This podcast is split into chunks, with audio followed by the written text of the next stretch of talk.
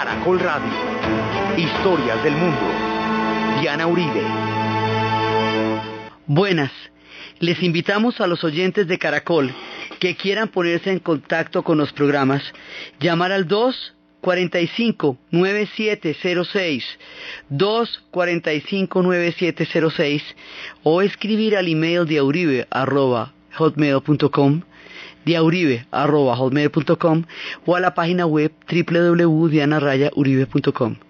Hoy vamos a ver la crisis energética, el Watergate y la era Carter.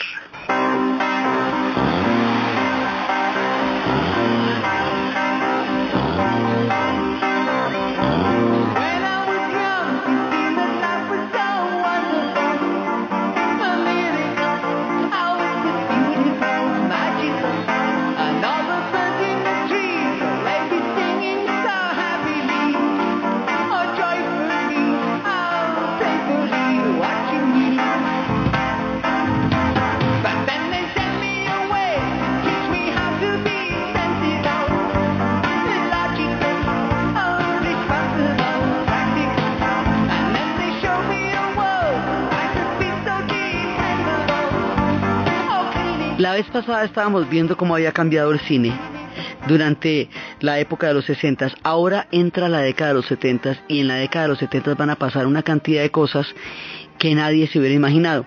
En 1969, al terminar la década de los 60, se hizo un estudio haciendo una proyección de cómo sería la historia en el siguiente decenio a partir de las condiciones en las que estaban tomando en cuenta que lo que había pasado iba a seguir pasando poco más o menos así. Fue un estudio exhaustivo a propósito de todo, de la vida cotidiana, de las costumbres, de todo, todo, todo, todo. Y resulta que en 1973 cogió, tocó coger ese estudio y botarlo a la basura, porque pasó una cosa que a nadie se le hubiera ocurrido y que cambió por completo la historia y que afectó la economía de una manera muy dura. Eso se llama la crisis energética. Porque la historia sale con unos sorpresonones que uno no se imagina. Entonces aquí se va a empezar a dar un viraje desde la crisis energética, eh, el tiempo del Watergate, una cantidad de cosas se van a ir sumando y van a dar un viraje en la historia. Muchas transformaciones en muchos sentidos se van a dar y, van a tener, la, la década de los 70 va a tener otra característica totalmente distinta. Entonces, ¿a qué horas aparece la crisis energética y a cuento de qué? Pues resulta que los pueblos árabes habían tenido contratos de petróleo leoninos. Lord Darcy Knox le había hecho un contrato a un jeque iraní en 1903, en el cual toda la perforación, exploración, comercialización y, extracción del petróleo del antiguo imperio persa, es decir, la mitad del Asia, sería para esta compañía durante 60 años sin regalías. Esto originalmente era la Anglo-Persian, que después se llamaría la British Petroleum.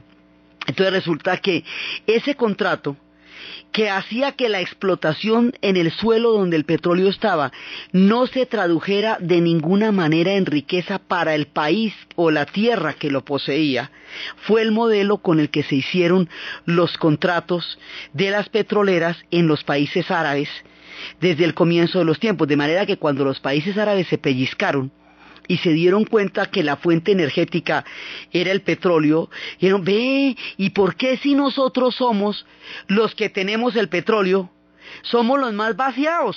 ¿Qué será? Dice, pues que no controlamos los precios. Entonces, ¿qué hacemos? Dice, bueno, ¿y esto cómo se le hace? Entonces resulta que estos contratos leoninos llevaron a unas crisis profundas hacia los años 40 y 50, cuando empezaron los intentos de nacionalización del petróleo, uno de los cuales se hizo en Irán y lo hizo Mossadegh. Hizo un golpe de Estado, nacionalizó el petróleo y a él le hicieron un golpe de Estado, revirtieron la nacionalización del petróleo y pusieron en el trono al Shah de Irán. Entonces, para echar atrás ese proceso. Y en todos lados donde se hacían esos intentos la cosa iba muy complicada pero el que va a crear una conciencia histórica del valor del precio del petróleo, que la gente le va a conocer como la OPEP, Organización de Países Exportadores del Petróleo, curiosamente no es un árabe, es un venezolano. La idea la va a hacer un venezolano. Ese venezolano también empezó a pensar lo mismo. Ole, ¿por qué será que nosotros siempre eh, eh, atrás y nosotros somos los que tenemos el petróleo? Este hombre se llamaba Juan Pablo Pérez Alonso. Y este Pérez Alfonso era un jurista y lanzó una ley en Venezuela en 1943 que se llamaba la ley de hidrocarburos. Y la ley de hidrocarburos era la ley que en ese que daba condiciones equitativas de la, de la participación en la riqueza petrolera de Venezuela y la fue implementando y pum que le hicieron el golpe de Estado lo mismo que a, a Mossadegh e impusieron a Pérez Jiménez como un dictador con el beneplácito de la Standard Oil. Las petroleras estaban determinando toda la geopolítica, tanto que los pueblos del Medio Oriente sus límites no fueron trazados de acuerdo con las fronteras culturales y políticas en ellos contenidos, sino de acuerdo con los yacimientos. Habíamos visto cuando la disolución del imperio turco otomano, que se reunieron a, repartirse lo que era el imperio y la manera como se trazaron los límites fue a través de ese lápiz rojo de Gulbenkian que dijo, esto es el territorio comprendido en el antiguo imperio otomano y todo lo que saquen de ahí, de eso yo quiero el 5%. Una de las fortunas más grandes que se ha hecho se llama Calcus Gulbenkian, conocido como el hombre del 5%.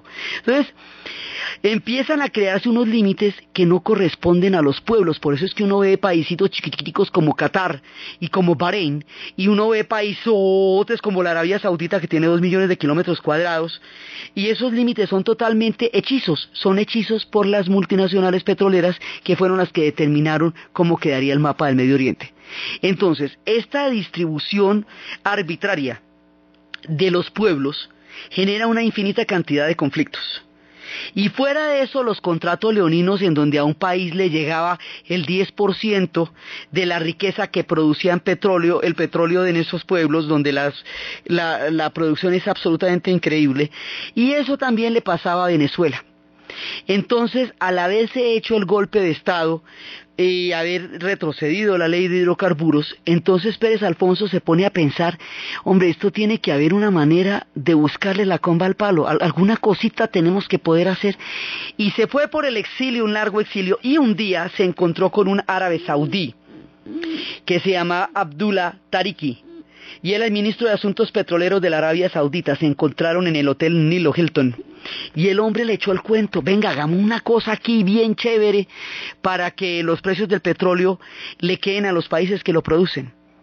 Y ahí fue en la alianza de estos dos, del venezolano y del árabe saudita, que surgió la OPEP, la organización. Al principio era la Organización de Países Árabes Exportadores de Petróleo, pero luego se vuelve la OPEP, la, Organización de Países Exportadores del Petróleo. Eso nace en 1960. Sí, pero todavía no logran condiciones, nace después de golpes de Estado y todo eso, y alrededor de la nacionalización del petróleo es que surge el nacionalismo árabe. Y las figuras como Gamal Abdel Nasser y las figuras inclusive el mismo Hussein se van a volver y Gaddafi se van a volver líderes porque nacionalizan el petróleo. O sea, la idea es que esa riqueza les pertenezca a ellos. Lo nacionalizan, pero ahora vamos con el tema de los precios. Entonces, el tema de los precios es de lo que se va a tratar. O sea, esto es para mostrarles que hay un camino largo detrás que eso ya se habían hecho intentos, que había habido golpes de Estado, promesas rotas, eh, injerencias en asuntos internos de los países, toda una cantidad de historias que habían sucedido antes, pero el mundo lo va a percibir como un fenómeno súbito. O sea, esto se viene cocinando hace rato, pero como todo en la historia de golpe no es visible, sino cuando ya la cosa está encima.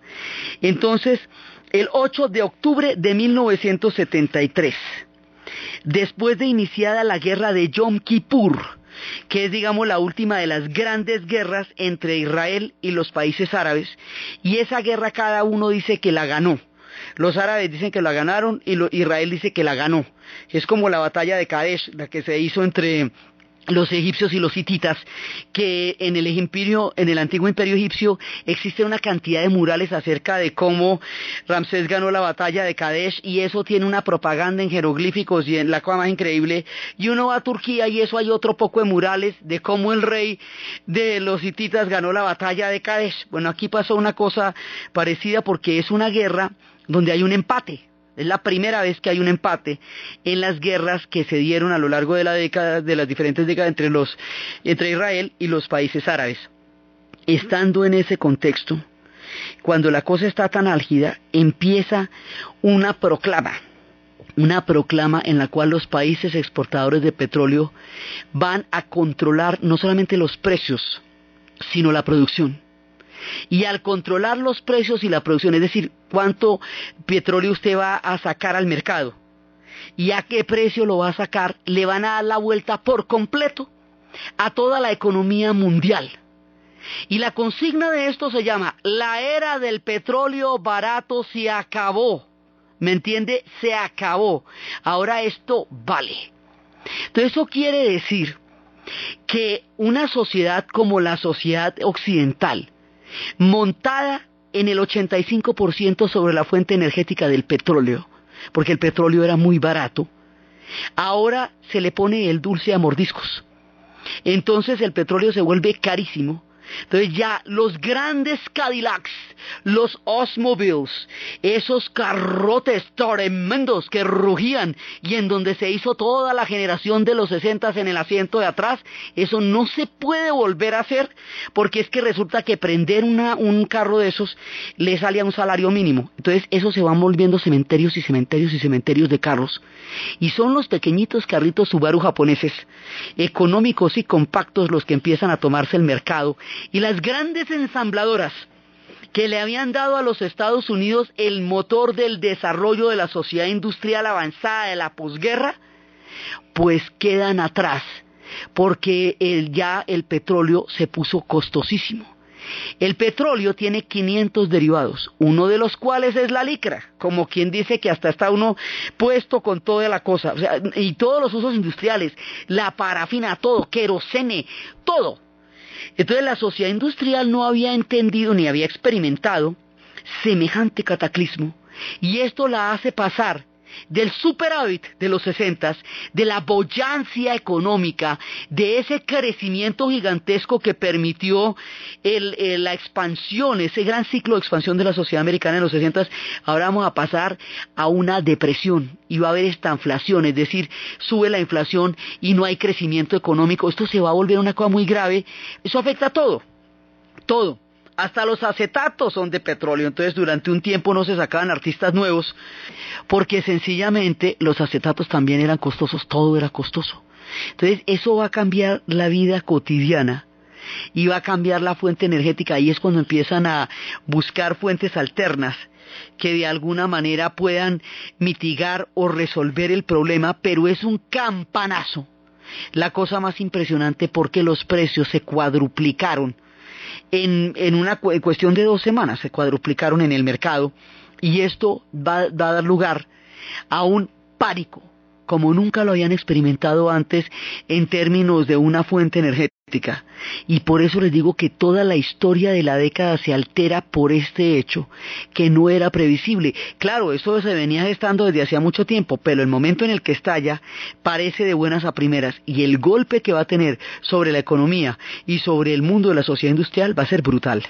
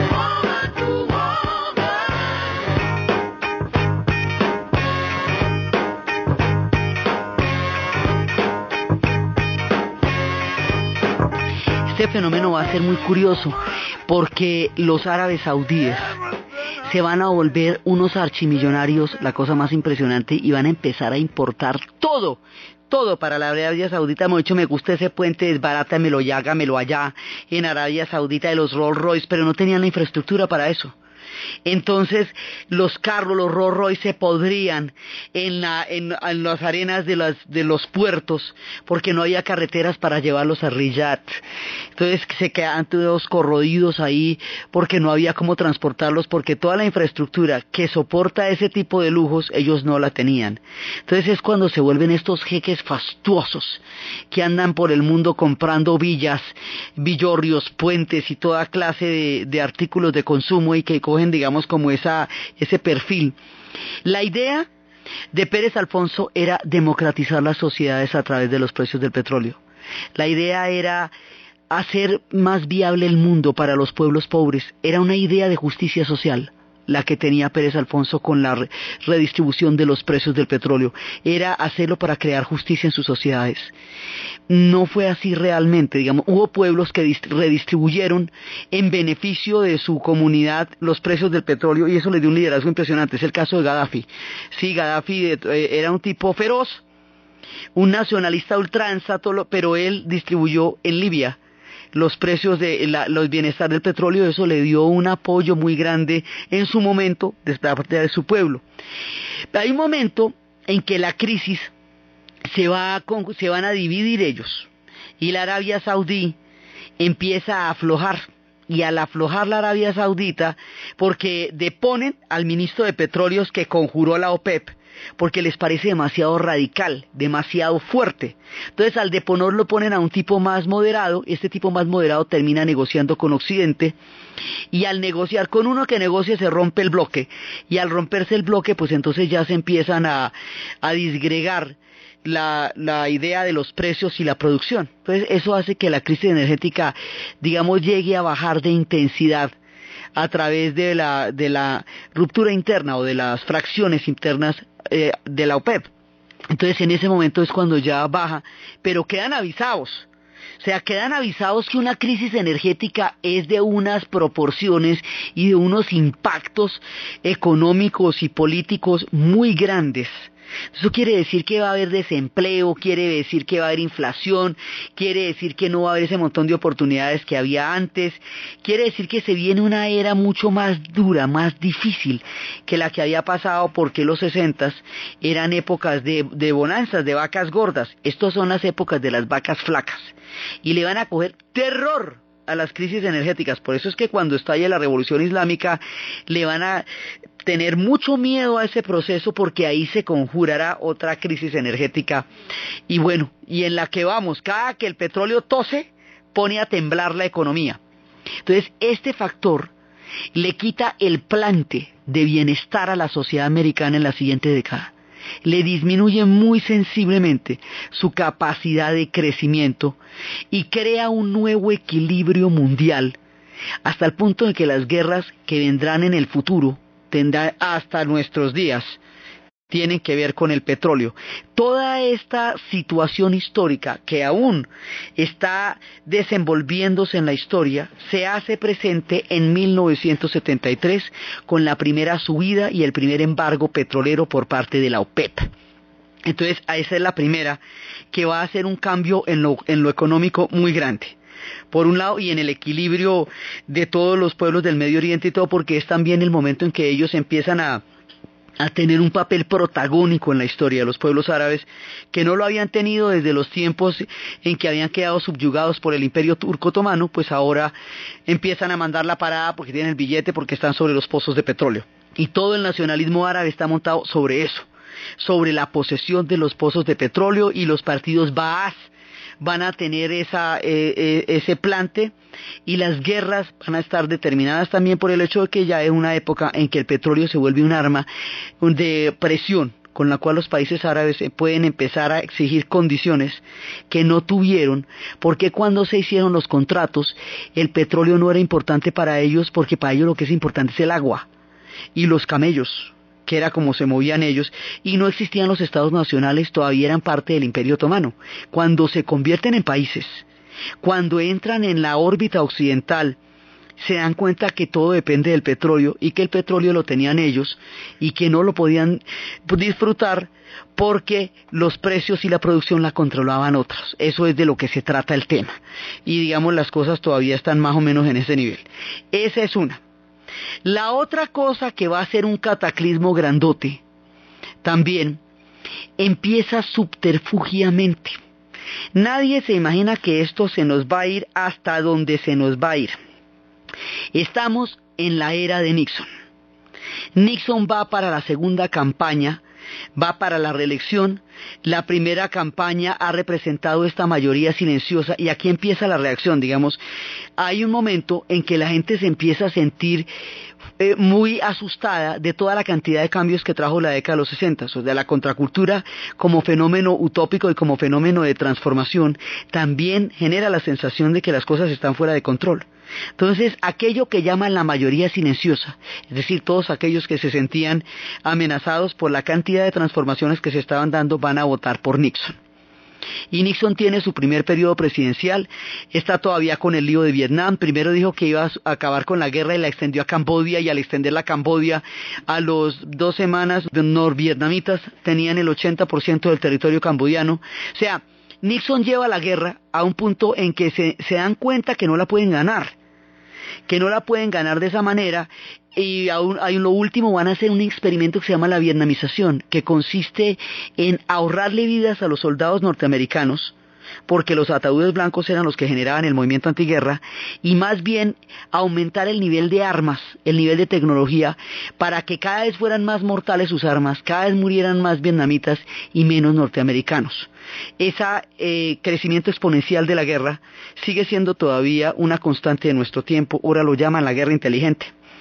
Entonces, la idea es que esto no se va a ganar ahí.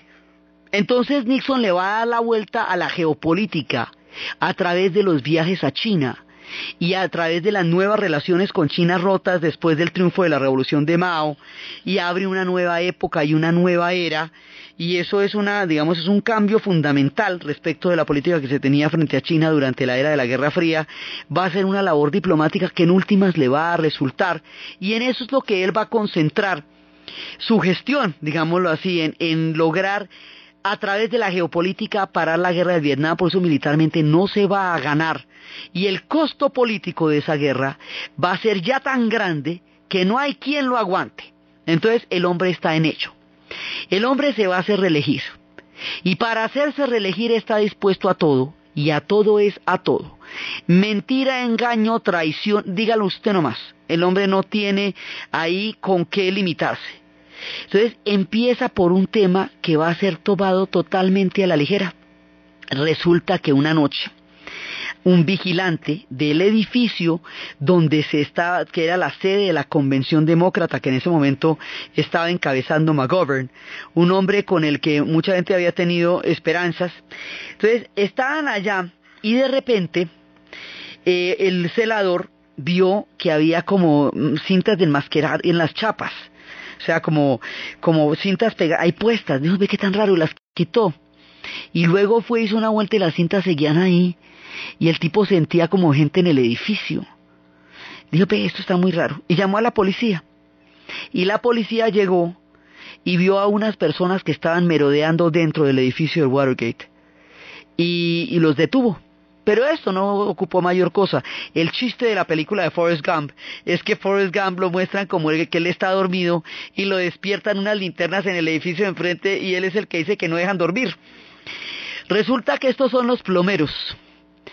Y al principio la noticia no da mayor importancia y frente a todo lo que se está jugando a nivel geopolítico no, no parece tener la mayor eh, cobertura. Pero el Washington Post sí le para bolas y de ese periodismo independiente que habíamos visto que se creó durante la era de las comunas, de toda esa búsqueda de una realidad diferente a la que los medios mostraban, de todos aquellos que desarrollaron el periodismo investigativo, de la escuela de Tom Wolfe, de lo que se llamaba el paraperiodismo porque era el periodismo paralelo a la prensa oficial, van a surgir una serie de periodistas sumamente críticos que luego van a llegar a trabajar a los grandes diarios. Aquí la diferencia entre una noticia por allá de cuarta página y todo lo que va a pasar la hacen dos periodistas que se llaman Woodward y Bernstein esos dos periodistas que hasta serían llevados al cine en la figura de Robert Redford y Dustin Hoffman en una película que se llamaría Todos los hombres del presidente, estos hombres se van a dedicar a investigar, a seguir la pita qué estaban haciendo señores ahí en ese edificio por la noche, como por ejemplo, si ellos eh, son del partido contrario. Y empiezan a buscar a seguir el hilo, hay una leyenda que se habla de un personaje que nunca, cuya identidad no se conocía, que se llamaba Garganta Profunda, que era el que les estaba dando a ellos por la pista de por dónde seguir.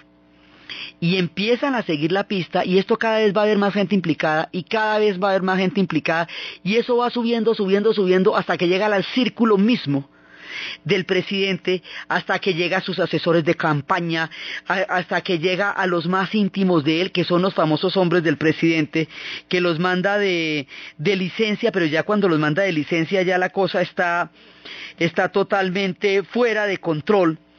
El asunto fue que pusieron a una serie de hombres a espiar a poner micrófonos, a abrir archivos y a robar las estrategias de la campaña de los demócratas para que los republicanos las conocieran previamente y de esa manera asegurar la victoria. Eso fue el Watergate.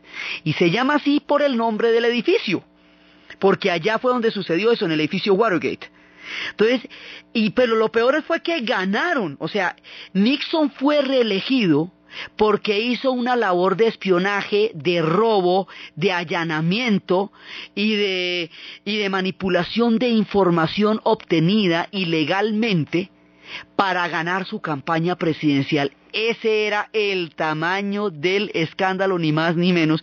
Y esto le va a levantar hasta él. Hasta cuando ya lleguen a las cintas, el hombre borró las cintas, que no entregaba las cintas de todo lo que grabó allá. Y ya, digamos, esto va a llegar a un punto en que al hombre le va a tocar renunciar. Porque esto, y ahí surge la figura del impeachment, que es esa figura jurídica en la cual un presidente es conminado a no terminar su periodo porque se prueba que hay algo altamente eh, irregular en la manera como llegó al poder. Ese es el asunto del Watergate. Nunca antes ellos habían enfrentado una cosa de ese tamaño. Entonces el hombre le va, antes de que se le venga encima todo lo que se le viene encima, el hombre renuncia. Porque de todas maneras lo van a sacar de la presidencia. ¿Qué pasó? O sea, ¿por qué llegaron a esto? Llegaron a esto porque durante la época de la Segunda Guerra Mundial, el poder presidencial se fue concentrando, concentrando, concentrando en, la, figura del presidente, del ejecutivo, el poder, digamos, el poder de la nación, cosa que no, ellos no le veían ningún problema durante la época de la Segunda Guerra Mundial porque era un estado de guerra. Luego, inmediatamente viene la Guerra Fría, la dinámica de la Guerra Fría avala la concentración de poder en las manos del presidente y una figura como Eisenhower, pues era igualmente y siempre lo fue un héroe de la Segunda Guerra Mundial. Ahí había una continuidad que no les preocupaba a, los estadounidenses. Nixon había sido un halcón de la Guerra Fría y uno de los duros del macartismo, de los perseguidores también tenaces, y había perdido frente a los Kennedy, como habíamos visto en su tiempo. Y ahora Resulta que el hombre estaba en ese momento en el poder de una manera en que no la podía justificar. Entonces, ¿qué es lo que piensan con esto? Lo que piensan es que se les fue la mano en la concentración del poder en la figura del presidente. Y lo que hay que hacer es ponerle límites a la figura presidencial. Y hay que darle mucho poder al Congreso para que el Congreso pueda neutralizar al presidente, digamos que el presidente deje de ser una rueda suelta que pueda tomar decisiones tan graves como las que se han tomado y que tenga tantas atribuciones y tantas posibilidades como para hacer una cosa de esas en una campaña de reelección. Dicen, el problema es que el sistema está fallando porque no puede controlar que una persona pierda las proporciones del alcance ético y político de su poder. Esa es la reflexión del Watergate. Y el Watergate va a democratizar, eh, digamos, va a reformar muchísimo el sistema americano porque le va a dar mucha más representación al Congreso y a los ciudadanos en detrimento del poder presidencial para crear un equilibrio que se cuestionó después del asunto del Watergate. Pero la política de ellos es antes y después del Watergate. This is the 37th time I have spoken to you from this office, where so many decisions have been made that shape the history of this nation. Each time I have done so to discuss with you some matter that I believe affected the national interest. In all the decisions I have made in my public life, I have always tried to do what was best for the nation. Throughout the long and difficult period of Watergate, I have felt it was my duty to persevere, to make every possible effort to complete the term of office to which you elected me. In the past few days, however, it has become evident to me that I no longer have a strong enough political base in the Congress to justify continuing that effort. As long as there was such a base, I felt strongly that it was necessary to see the constitutional process through to its conclusion. That to do otherwise would be unfaithful to the spirit of that deliberately difficult process and a dangerously destabilizing precedent for the future. But with the disappearance of that base, I now believe that the constitutional purpose has been served, and there is no longer a need for the process to be prolonged. I would have preferred to carry through to the finish whatever the personal agony it would have involved.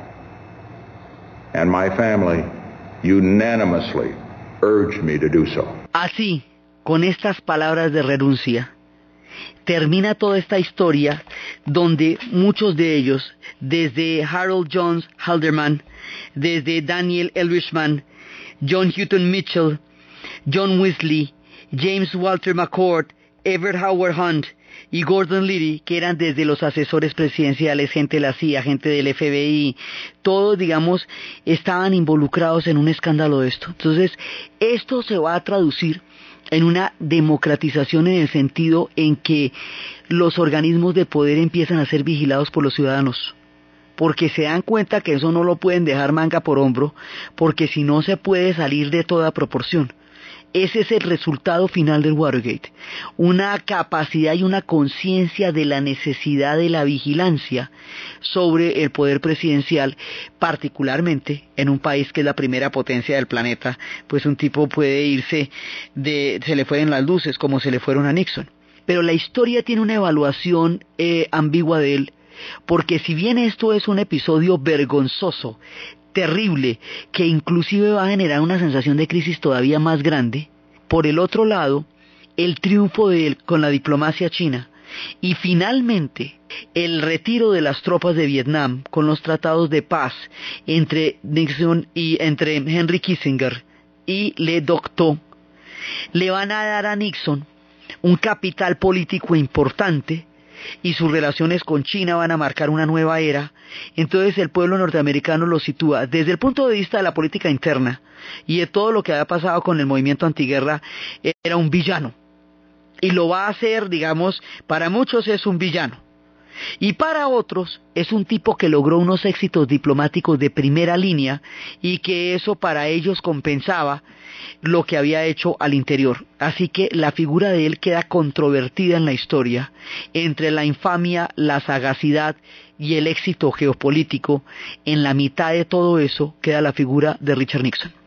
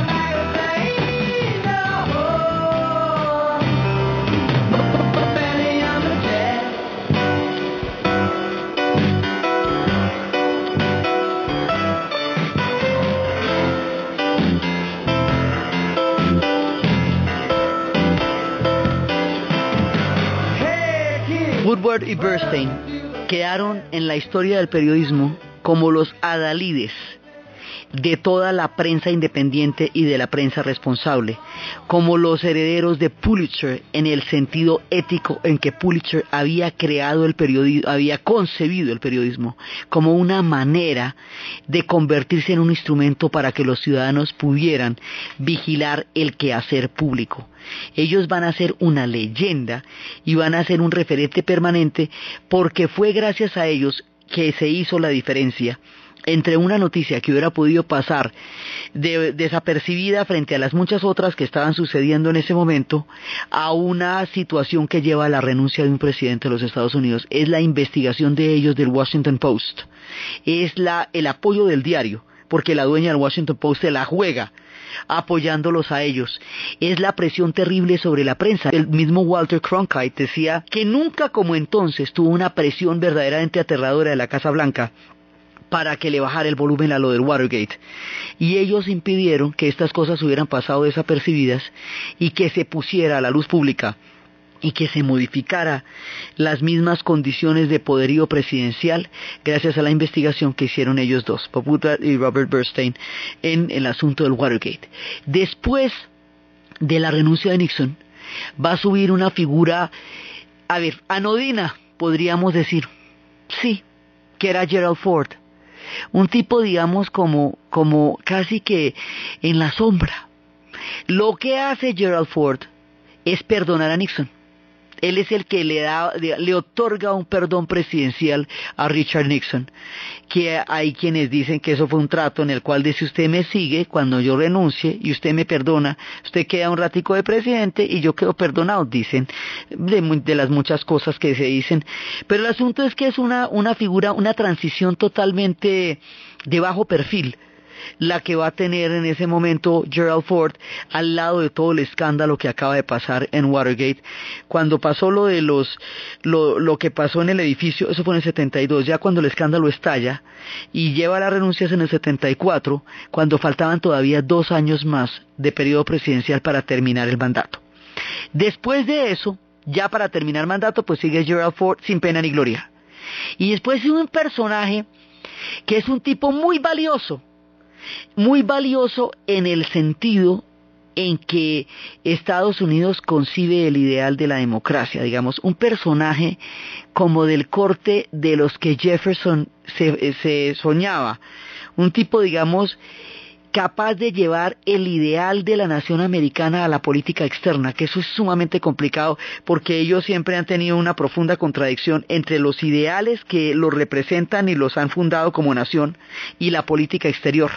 Y la política exterior es una política imperial como la de Roma, y tiene todas las barbaridades que la de Roma, mientras que la política interna intenta ser fiel a los principios de la democracia, por lo menos eso es lo que han intentado hacer durante una buena parte de su historia.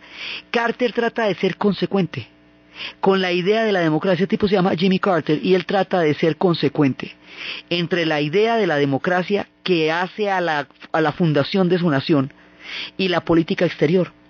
Entonces el hombre acaba con la doctrina de la seguridad nacional que avalaba la tortura y los golpes de Estado y los apoyos a los personajes más oscuros y siniestros siempre y cuando fueran aliados de los Estados Unidos. Podían ser monstruos verdes de patas moradas, pero si eran aliados se les apoyaba. Personajes horrorosísimos como Ferdinando Marcos, como Somoza, como Pinochet, como Videla, o sea, personajes muy miedosos lo que va a hacer Jimmy Carter es plantear una política de derechos humanos. Entonces va a acabar la escuela de las Américas, la doctrina de la que avalaba la tortura de las, dictaduras del cono sur y todo eso, y lo que va a hacer es buscar una, una línea nueva en la cual este tipo de cosas no se avalen. Y eso le salva la vida a millones de personas. Él es el arquitecto de la paz del Medio Oriente, el primer proceso de paz. El primer proceso de paz del Medio Oriente se va a dar entre un hombre que se llama Anwar el Sadat y otro que es Menachem Begin, a través de la mediación de Jimmy Carter. Y se va a dar porque un día Anwar Sadat dice, esto tiene que tener una salida política. Llevamos cinco guerras con Israel. cinco guerras, la del 48, la del 56, la del 67, la del 73, la de Yom Kippur, y ninguna de esas guerras eh, nos ha servido para nada. Egipto ha puesto el pechito en todas, de todas ha salido quemado. ¿Y qué? tenemos un respeto como nación muy grande, pero tenemos una cantidad de generaciones comprometidas en conflictos y el país no crece porque nunca deja de estar en guerra. Vamos a hacer una paz unilateral con Israel.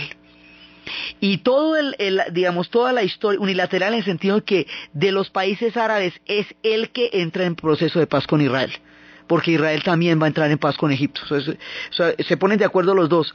Pero para eso, Anwar el Sadat renuncia al panarabismo al liderazgo de Egipto dentro de los proyectos nacionalistas árabes para buscar una paz que le permita una, que le devuelvan el Sinaí y que le permita una convivencia y un crecimiento económico porque si no se les va a ir la vida en guerras. Y él dice, en algún momento la idea es que toda la región entienda lo que estamos haciendo. Y la idea es que vamos por partes, vamos a empezar por aquello en lo que nos ponemos de acuerdo y vamos a dejar de últimas aquello en lo que definitivamente no nos vamos a poder poner de acuerdo, que era el caso de Jerusalén, siempre eh, la piedra de toque del conflicto.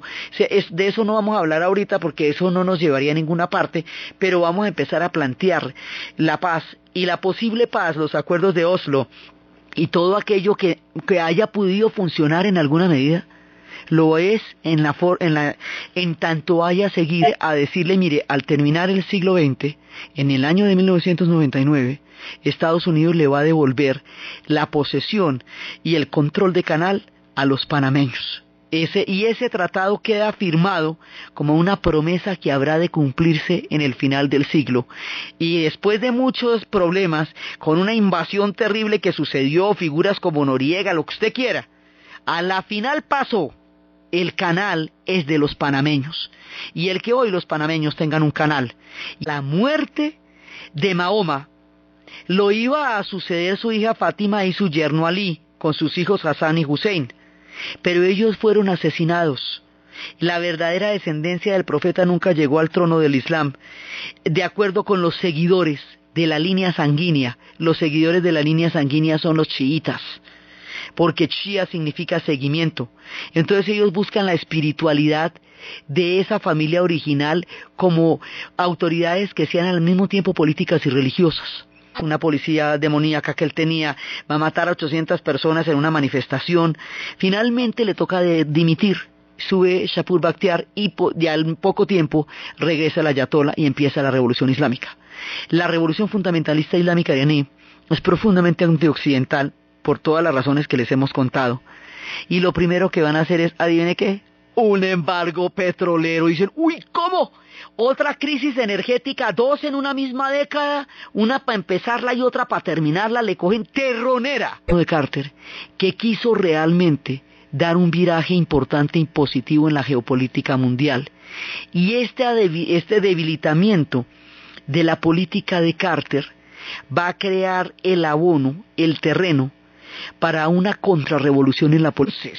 Desde los espacios de la era del petróleo barato, ida para siempre, de los puertos de Riyadh, de la crisis energética, de la OPEP, de la figura de Carter, del Watergate, del periodismo de Woodward y Bernstein como adalides de la opinión pública, de la democratización del sistema a través de la participación ciudadana, de todas las historias que se tejieron en estos convulsivos años, en la narración Diana Uribe, en la producción Jessy Rodríguez y para ustedes feliz fin de semana.